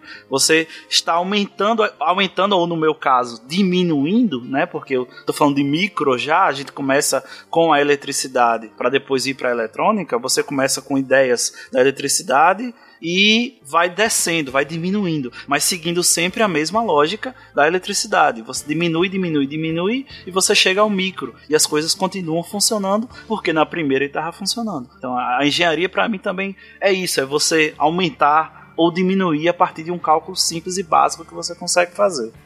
Legal, e na verdade, bem legal. Uma, uma coisa da ciência que, que ocorre muito na engenharia também é, é a tentativa de previsões, né? Então você faz o seu modelo matemático, você quanto mais robusto tiver seu modelo, melhor vai ser a sua previsão. E a sua, o, seu, o que você sempre visa é, a, é o que o Verta falou, é a parte econômica. Você sempre quer fazer que o seu projeto seja o mais barato possível. Então você usa os seus modelos matemáticos, você tenta fazer previsões de como vai acontecer o, o seu fenômeno. É, com base nesses modelos, você tenta sempre otimizar o seu processo, tentar diminuir, diminuir custo, diminuir o uso de materiais e, e etc. Puxando um pouco para o meu lado de novo, né, assim, falou de modelos, de matemática, de cálculos, eu lembrei de um ponto extremamente importante para a engenharia moderna, que a gente tem 1940, 1950, que foi justamente a época da Segunda Guerra Mundial, o finalzinho da Segunda Guerra Mundial, que foi a, a, o desenvolvimento, a criação, vamos dizer assim, da que eu considero a maior invenção do século XX, se não da humanidade, que é o transistor. E aliás, né, óbvio que a gente vai ter um dia um sidecast sobre transistor. A gente já tá cobrando hoje, né? Mas porque é uma coisa que mudou tudo. Por quê? Porque você conseguiu usar esse transistor como uma chave, uma chave eletrônica. Com a chave eletrônica, você conseguiu desenvolver mais ainda a lógica, a lógica que a gente chama de lógica digital com a lógica digital você conseguiu desenvolver mais o cálculo. O cálculo Exato. matemático, o cálculo numérico. Aí eu considero que foi, tem a criação de duas engenharias bem importantes do século XX. A engenharia eletrônica, que vai cuidar do hardware, que vai cuidar do transistor, do desenvolvimento do circuito integrado, dos processadores, dos microprocessadores. E você tem a engenharia da computação, que vai programar isso, vamos dizer assim, que vai projetar os sistemas para fazer os cálculos, vai programar esses sistemas para fazer o cálculo. Isso fica bem claro assim para quem não assistiu Estrelas Além do Tempo. Você tem mais ou menos essa época lá, quando você tinha as calculadoras, que eram as mulheres que trabalhavam, e com o tempo chegou uma máquina eletrônica que fazia aqueles mesmos cálculos. E com o advento das máquinas, dos computadores, que a gente já pode chamar assim, você conseguiu modelar muito melhor as coisas, modelar o ambiente, modelar as estruturas, e aí você conseguia fazer cálculos, e aí você conseguia majorar, você conseguia fazer previsões de, ah, se eu mudar aqui, como é que vai ficar? Sem a necessidade de você montar aquilo na prática. E aí você tinha uma economia gigantesca de tempo e de dinheiro com os Exato. modelos matemáticos, né? Então, a- o transistor trouxe todo o advento dos computadores, dos cálculos, dos cálculos numéricos, e isso trouxe uma, uma evolução gigante para todas as engenharias. A partir disso, você conseguiu desenvolver modelos matemáticos muito mais precisos e verificáveis, né? Sim. É isso aí, é isso aí. E a gente tem que agradecer imensamente todos os matemáticos que estudam simulação por elementos finitos, cara. Porque, puta, como, cara, como ajuda, velho. Essa, toda essa parte tecnológica não teria sentido se os matemáticos não tivessem trazido toda a teoria de elementos finitos pra gente, cara. É, meu doutorado tá todo baseado em modelos usando elementos finitos também, né? Então tô meio É, lascado em relação a isso. Inclusive, aí eu trago o meu depoimento, perguntei o que cada um era engenheiro aqui, e por mais que vocês façam bullying comigo, ah, eu já comentei em outros episódios aqui do SciCast que o meu mestrado é engenharia urbana e ambiental. Eu não sou um engenheiro de fato, mas ah, estudei dois anos em engenharia urbana e ambiental, e em especial em engenharia urbana, isso que vocês comentaram de modelos é, putz, é, é basicamente isso, né? Você vai falar de trânsito, por exemplo. É, é modelo em cima de modelo, né? Você tentar entender como é que se dá o fluxo uh, uh, de transporte numa cidade e qual modal que tem a, o melhor custo-eficiência para transportar carga X de pessoas ou você calcular toda a rede de drenagem ou rede de abastecimento urbano, né? Ah, sem um modelo robusto, você não consegue fazer com uma cidade aqui como São Paulo, que só a cidade tem 12 milhões de pessoas, ela simplesmente não funcionaria. Você tem que ter um planejamento, né? E por mais que a gente fale, e com razão, que esse planejamento por vezes é falho, mérito também para os ganhos que você tem para assentar essa quantidade tão grande de pessoas num espaço que, ainda que seja grande, por exemplo, aqui no município de São Paulo, gente, são 12 milhões de pessoas. Tem poucos países no mundo que tem tanta gente assim. e aqui a gente está numa cidade, entendeu? É, se você for ver toda a mancha urbana de São Paulo, a gente está falando de 20 milhões de pessoas. 10% do Brasil está aqui, na grande São Paulo, entendeu? Então, assim, você colocar todo mundo aqui dentro, você tem que ter um planejamento muito bem pensado, sem dúvida alguma. E aí a gente vai pro último ponto, gente, do, daqueles que vocês levantaram. Dos três pontos que vocês comentaram agora há pouco, o primeiro foi a formação e o leque, né? Uh, das muitas engenharias, da especialização, né, que se deu uh, de uma engenharia civil militar para esse leque tão grande que a gente tem hoje. O segundo ponto que vocês comentaram foi a transformação da engenharia de um ofício para uma ciência de fato. E um terceiro ponto extremamente importante, que também já foi citado algumas vezes, é a questão da eficiência, né? Da eficiência uh, principalmente voltada a gastar o mínimo dinheiro possível. É pensar que o meu projeto tem que ser factível. Nas engenharias de vocês, é sempre assim, não tem exceção. Você tem que pensar nessa eficiência financeira. Eu acho que sim, acho que todo mundo tem um CEO e, e principalmente um CFO em algum lugar falando que você tem um tanto de budget para implementar. Que CFO é o, é o Chief Financial Officer, né, o, é o dono da grana, e budget, só para nivelar todo mundo, é o quanto de verba você tem para gastar com o projeto. Então, normalmente. O famoso orçamento, né? É, o orçamento. Normalmente, quando você chega com o orçamento, o pessoal brinca na, na empresa que eu trabalho que você chega com, com uma previsão de orçamento, o cara já tira 40% daquilo e fala: Não, dá para fazer assim. Não, mas eu fiz todo o projeto para isso. Não, mas dá para fazer assim. Aí entra o pensamento do engenheiro de novo. Então, eu acredito que sim. A não ser que você tenha, tirando em casos como o do Alexandre, sei lá, numa situação de guerra, o IME tenha menos preocupação com grana e mais preocupação com a defesa nacional, mas normalmente, se a gente tá falando de empresa, a empresa tem que gerar lucro. Então, é impossível você não estar tá associado grana nisso.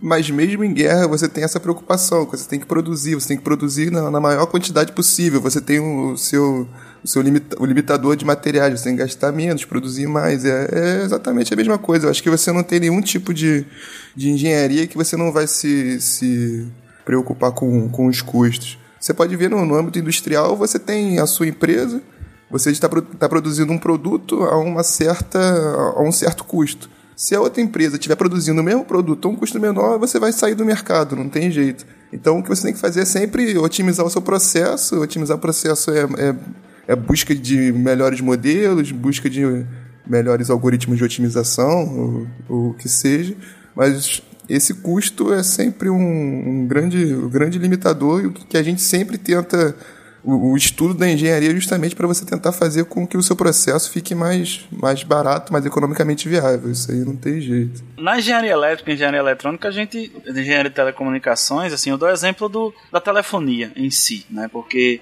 Se fosse o, o, o melhor jeito possível, é você ter um fio da sua casa pro seu vizinho, do outro vizinho, então ia ter um fio saindo da sua casa para todo mundo. E aí você resolveu, não, vamos é, ter uma central que vai distribuir essas ligações, porque você só vai ter um fio da sua central para os outros telefones. E aí, mas mesmo assim, ah, então quer dizer que quando eu ligar para a central, obrigatoriamente vai ter uma linha para mim. Não. Você foi, foram feitos cálculos e mais cálculos estatísticos e observou-se um ponto ótimo da curva. Não, se a gente ter tantas linhas disponíveis, você vai conseguir atender todo mundo, porque nem todo mundo vai vai usar ao mesmo tempo. A mesma coisa de um projeto elétrico de uma casa. Você não vai projetar a sua fiação, o seu disjuntor, a sua proteção pensando que tá, vai estar tá tudo ligado ao mesmo tempo. Você tem uma análise estatística. Não. Na sala, geralmente, vai ter tantas coisas ligadas. Ah, uma, uma geladeira sempre vai ficar ligada, mas um chuveiro elétrico não vai ficar ligado sempre. Então, tudo isso vai entrar no cálculo, porque você vai tentar otimizar. Porque se você for fazer o, o mais perfeito possível, é impossível economicamente falando. Então, ou quando não, você vai botar uma coisa mais cara, você tem que justificar que aquela coisa mais cara vai ser barata no futuro. Eu trabalhei um tempo na época que, estavam se trocando as lâmpadas incandescentes por fluorescentes e das fluorescentes para LED. Então a gente fazia um trabalho gigante para mostrar para os donos das empresas, da, da indústria, que o LED, era, o LED era muito mais eficiente. Então a gente fazia, mostrava para ele que apesar de ser mais caro, que você vai ter uma, um valor inicial, mas ela vai ter uma eficiência melhor, ela vai ter uma eficiência energética e luminotécnica melhor, vai ter uma, um melhor espaço de, de, Você vai precisar de menos lâmpadas. E tudo isso é engenharia em si, né? Você conseguir fazer muito com pouco, né? A gente sempre tenta fazer isso. Se, se o engenheiro tivesse todo o dinheiro que ele quer, acho que as coisas iam ser bem engraçadas no mundo, né? Conclusão é, é, as coisas seriam bem engraçadas, ótimo. É. Mas é importante também falar que com já citando grande filósofo, com grandes poderes vem grandes responsabilidades. E entrando nessa parte financeira, isso fica muito complicado. Eu falo eu tô falando aqui, né, pela minha área, cara, civil, que ocorre muita omissão, vocês veem em obras públicas aí, muita omissão para você ter essa economia de dinheiro. Inclusive de segurança. Inclusive de segurança. É uma das que mais, mais ocorre dentro da, da área civil. Então, é, assim, é, é, muito importante que você tenha responsabilidade, né? Não omita que você está fazendo, apesar de seu nome, é, você, né? O seu nome tá ali, é, você está assinando aquele projeto, mas mesmo assim existe muita omissão para gerar economia e, e você está ali lidando com vidas, com quando você projeta um projeto, uma, uma casa ou um prédio, vai ter muitas pessoas que vão morar ali. Omissão ou substituição às vezes, né, de material.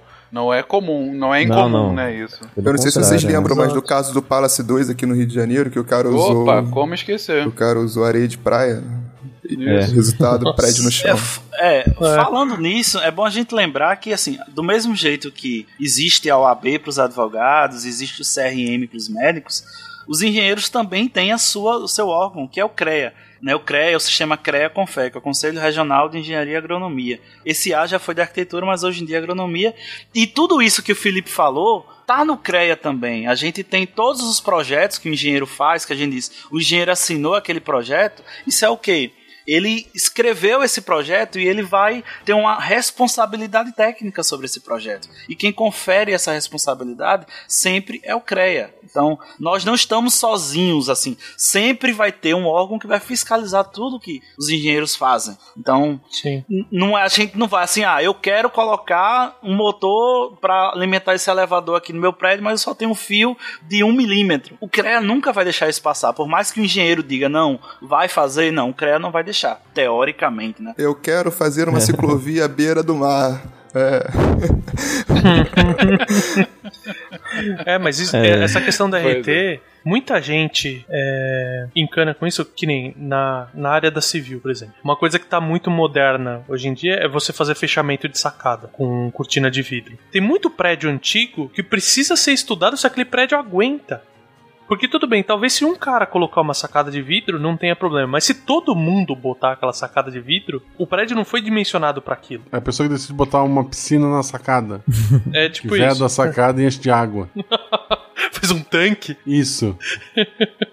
Mas o. Aí o que acontece? Alguém especializado, no caso um engenheiro, precisa ir lá e fazer essa análise. Só que o que acontece? Ele assume a responsabilidade daquilo. Então, como ele está assumindo aquela responsabilidade, ele vai ser pago para isso. Então é algo que as pessoas normalmente não entendem. Falam, nossa, mas não dá para fazer sem RT, que é a responsabilidade técnica? O cara, não dá. Porque é, é, o meu nome que vai ali, sabe? É o meu projeto. Eu posso ser preso, né? Se esse negócio é, cair. É basicamente é, é exatamente, isso. cara. Então, assim, é, é a questão de risco-recompensa. Eu tô dando a minha cara a tapa, mas eu quero ser recompensado por estar tá dando a minha Sim. cara a tapa. Outro eh, episódio que me lembra essa questão de desabamento, também no Rio, foi aquele prédio aí, Alexandre, do lado do Teatro Municipal, não sei se você se lembra. Foi uns cinco anos atrás. Foi um incêndio, não? Não, não foi um incêndio. Na verdade, era uma, era uma obra que foi feita sem cálculo. E a minha esposa que tá aqui falando ela não é ela não é engenheira, é arquiteta, mas ela na hora viu, é isso mesmo. Tiraram um pilar estrutural do prédio. Uma, não era nem pilar, era uma parede estrutural Rapaz. do prédio, sem qualquer tipo de, de anuência de engenheiro. Foi aquela famosa obra de pedreiro, né? Uhum. E Vai porque, ficar bom. porque não tinha. É, exatamente, porque não tinha nenhum tipo de atestado, inclusive. Quem foi responsabilizado foram os donos do prédio depois, né? Mas o prédio era um prédio de 5, 6 andares e tal, ficava atrás do Teatro Municipal. Uhum. E, e, e, morreu uma ou duas pessoas, eu acho que o porteiro morreu que tava lá. Tinha um curso funcionando perto e algumas pessoas morreram. É, foi um horror. E foi por conta disso. Foi um total falta de cálculo estrutural, né? Na verdade, é. Pode tirar que não vai ter problema, né? Vamos, era aquele caso de tipo de escritório hoje em dia que é open space, né? Que não tem parede. Uhum. Era bem isso que estavam fazendo, só que uma das paredes era estruturais. Então, enfim, veio abaixo o prédio. É, isso é mais normal do que você imagina fazer. Porque pelo, é. pelo conhecimento empírico que as pessoas têm, talvez elas chamam um, um pedreiro e ele fala, ah, eu já fiz vários, eu sei como é que funciona, mas na verdade existem vários, vários aspectos que você precisa analisar para saber o, como você vai fazer, né? No caso, uma remoção é, ou construir em cima daquilo. Uhum. Eu lembro Uhum, de um com caso certeza. de um caso desse também. Eu não lembro exatamente quando foi, mas eu lembro porque foi um prédio que teve um incêndio e foi um incêndio na fiação elétrica do prédio. E foi feita a perícia, né? O CREA participou da perícia e verificou-se do projeto inicial do prédio era tal que foi anotado na responsabilidade, porque queriam prender, inclusive, o engenheiro eletricista que foi responsável pelo projeto. E aí foi feita a perícia pelo CREA e mostrou que houve modificações na instalação elétrica, colocaram mais carga do que o sistema que o sistema aguentava e os fios sobreaqueceram, aqueceram tanto que pegaram fogo e botou fogo em tudo. Então foi provado a inocência do engenheiro por causa da responsabilidade técnica que ele assinou no momento que ele, que ele cadastrou esse projeto no CREA. Então, o quanto a RT é importante para o engenheiro. Muitas vezes a gente escuta, a gente sempre escuta isso. Sem a RT, quanto é que fica? Nunca façam isso, porque é uma segurança muito grande para o engenheiro. Se o seu projeto foi bem feito, você se garante com a RT.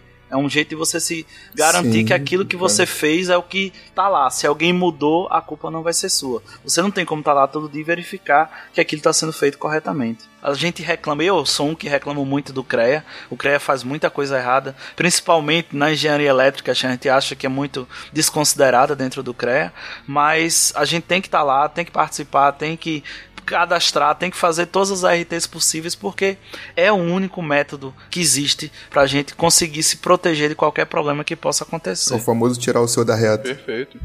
Exatamente. Mas é, é tirar o seu da reta porque você confia no seu taco. Exato. Porque você tá, você tá assinando É, que aquilo que você é, aquilo que você tá dizendo tá certo. porque se Não- botar uma bobagem ali, cair e provar, olha, realmente ele escreveu uma bobagem, foi bobagem. Aí tu vai te ferrar. Exatamente. Exato. Aí você, Exa- cara, exatamente. você merece ser punido por isso porque foi um erro. Sim, Uhum. sim. Perfeito, perfeito, gente. Can he lead a normal life? No. He'll be an engineer.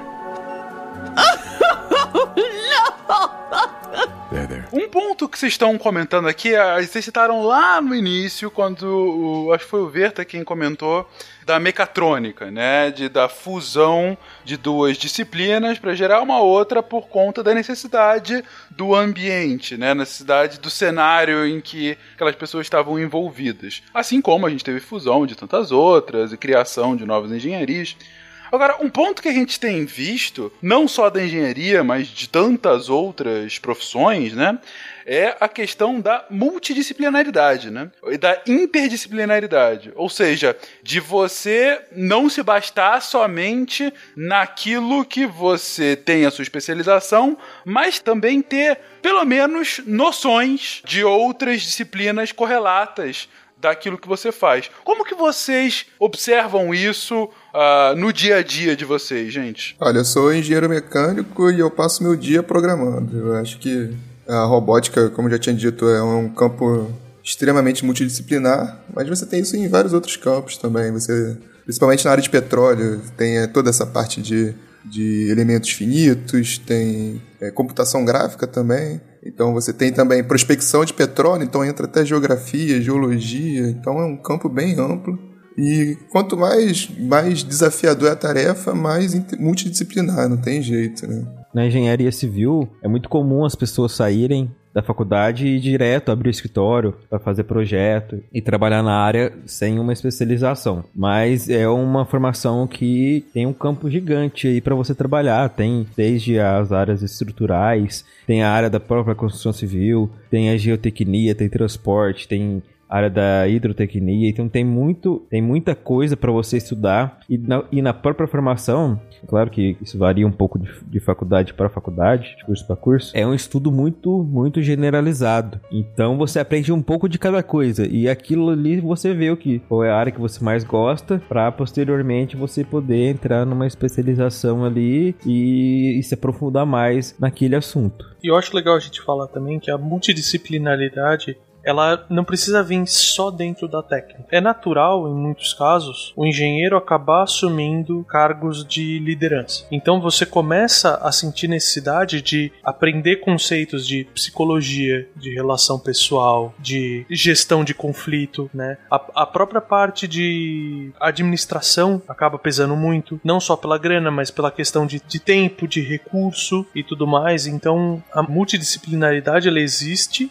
e ela existe tecnicamente e existe bem de uma maneira mais ampla, assim, que também é necessário. Pensando na, na, engenharia elétrica, se você for pensar, não, um engenheiro projetista eletrotécnico seria aquele que vai, será o projetista de instalações elétricas, de prédios, de, de edifícios, de indústrias e coisas do tipo. Mesmo se ele for somente nessa área, ele vai ter que entender de muita coisa, vai ter que entender de máquina, vai ter que entender de luminotécnica, vai ter que entender de hidráulica. Então ele acaba aprendendo muito assim. Eu fui para a área da eletrônica, assim. Eu sempre falo isso para meus alunos hoje em dia. Eu odeio programar, mas eu passo minha vida toda programando. Porque é a necessidade que eu tenho. Eu acho que para qualquer engenharia, o engenheiro que sabe programar, que aprende a programar, que usa programação no seu dia a dia, ele é um engenheiro que tem um passo a mais. Assim. O próprio Fencas não é engenheiro, mas sabe programar. É em Excel mas ele sabe programar. Então, a programação ela facilita muito a vida dos engenheiros, muito mesmo.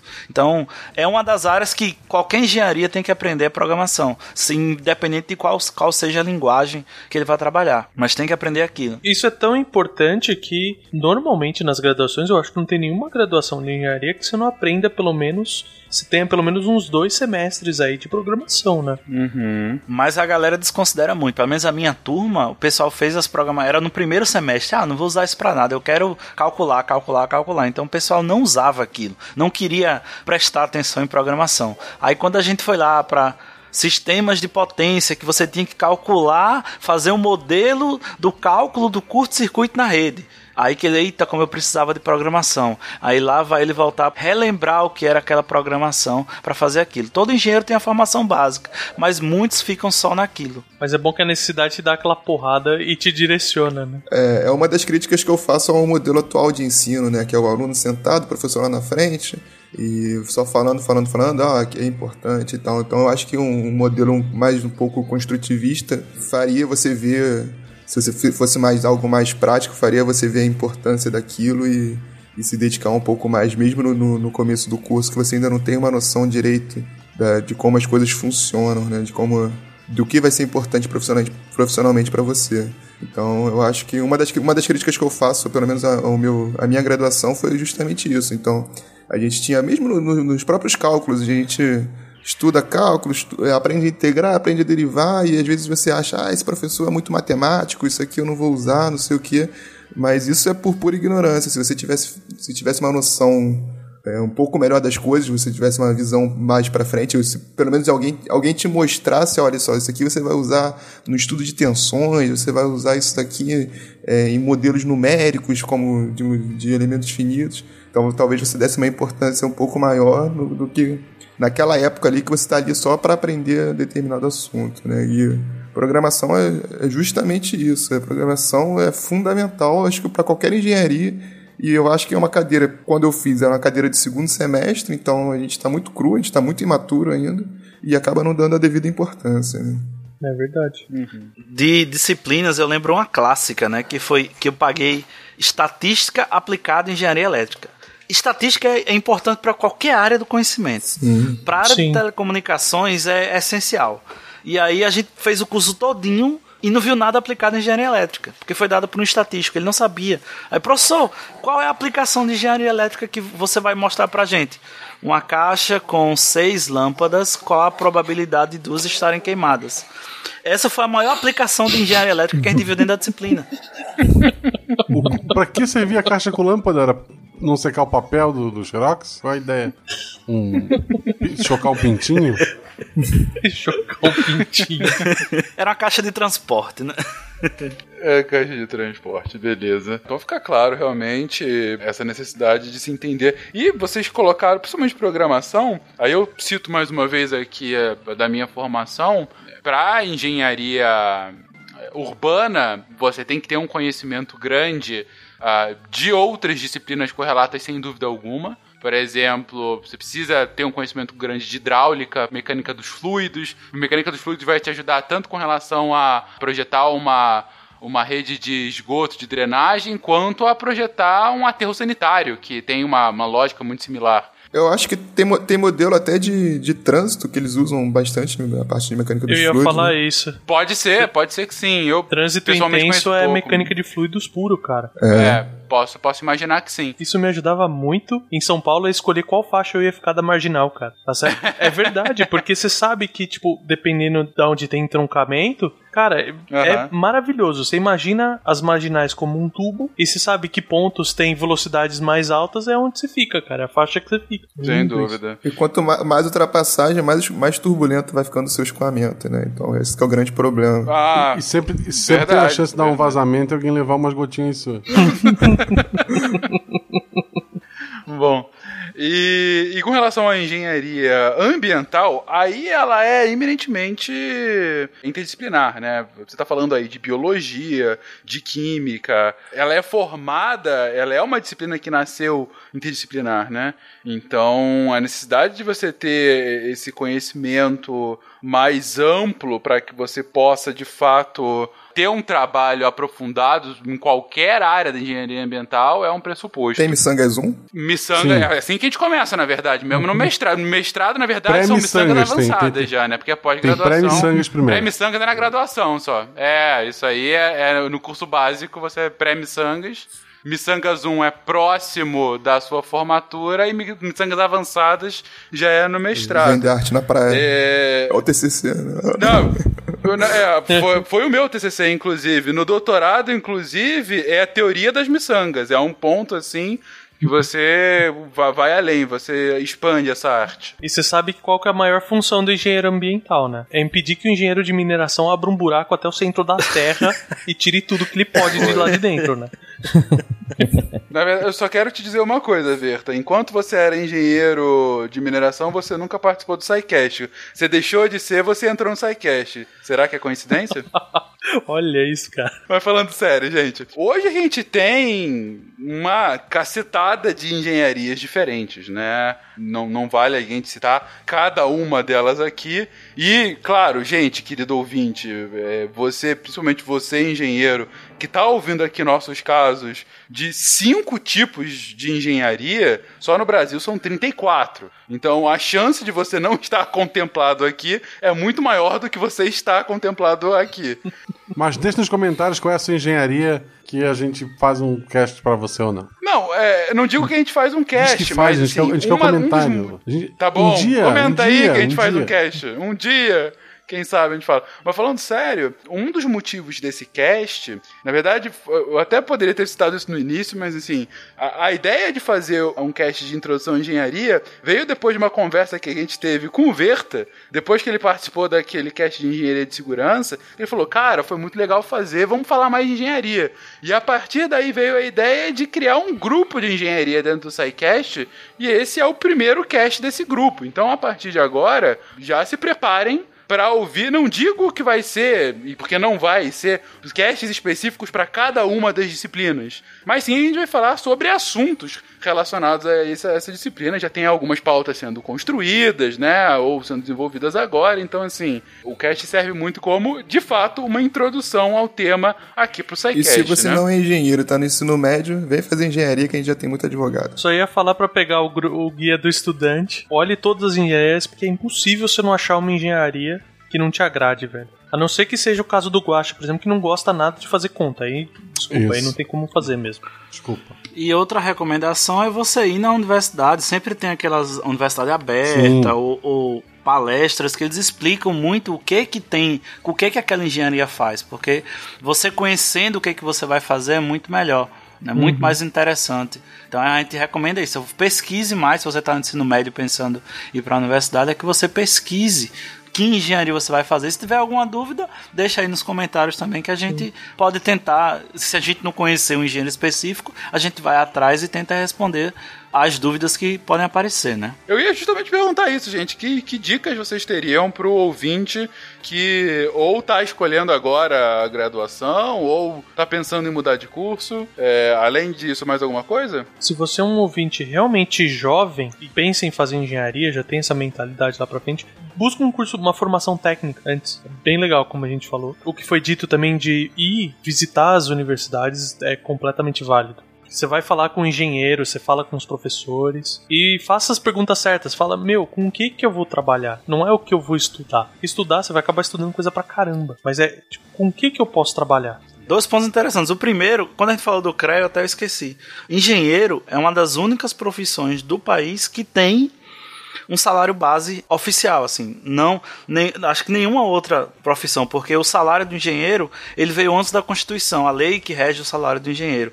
Então a gente recebe um salário, se você tem a sua carteira assinada como engenheiro, você tem aquele salário mínimo que o engenheiro pode receber. E isso é bem interessante. As pessoas não pagam, É. mas existe essa lei. Eles te contratam como analista. Exatamente. Eles te contratam como analista, Isso. pagamento, você trabalha igual um engenheiro, tá ganhando pouco. E o CREA tá aí, ó. O Mas é legal porque depois, quando você consegue sair dessa empresa como analista e entra em outra como engenheiro pleno, o seu salário dá uma picuda pra cima. A economia do país está diretamente ligada aos engenheiros. Não só os engenheiros, mas também muito ao pessoal das exatas, né?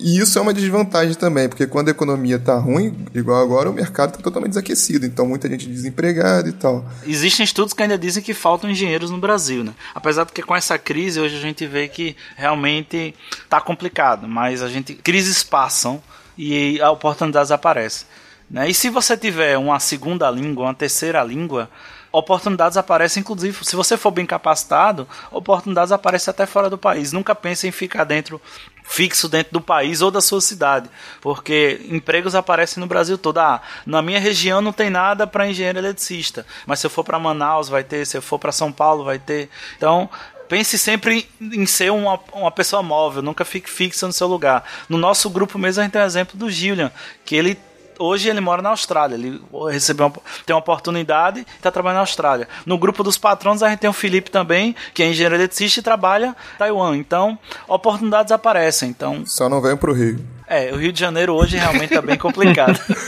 Só se você for um engenheiro militar, né, quem sabe. Né? Engenheiro de campanha, né, cara? É, quem sabe. Mas eu- queria falar outra coisa também, pra desmistificar algo que a gente conversou também em off, vale trazer. Gente, engenharia não é difícil. Ela exige empenho. Não, é- não é um curso várzea, não é um curso que você faz por fazer. E isso porque o engenheiro é um cara que precisa pensar, é um cara que precisa se dedicar. Então é esperado isso na graduação. Então, assim, não, não venham com aquela mentalidade, ah, não vou fazer engenharia porque é muito difícil. Meu, não é, você vai ter que estudar. E se você estudar, você vai virar um bom engenheiro. É legal porque tem essa correlação. Se você se dedicar, você sai bem. Exceto a engenharia civil, né? Que essa é difícil. Onde já se viu. Onde já se viu isso? Onde já se viu? Eu, eu queria. Eu, eu jogava RPG com, em Floripa.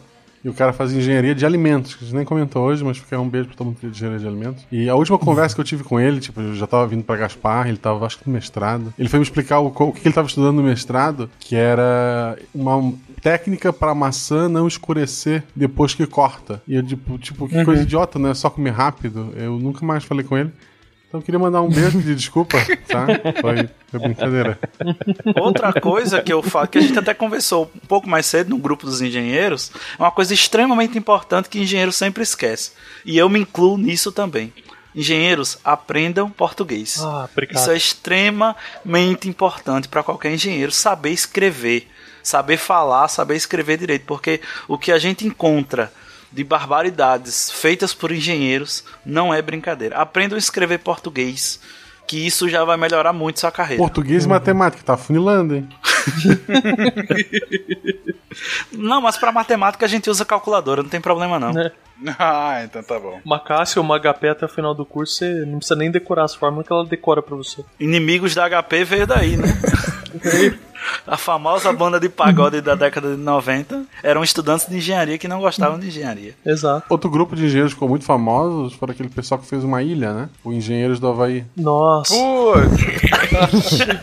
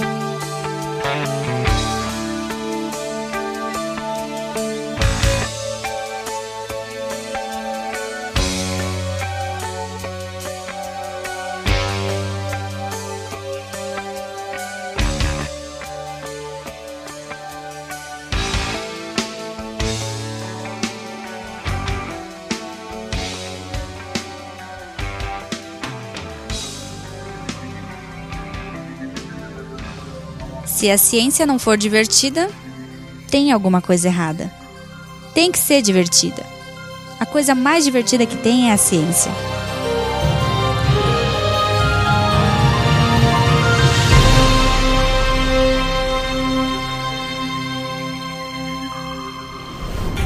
Este programa foi editado por Tapcast. Edições e Produções de Podcast.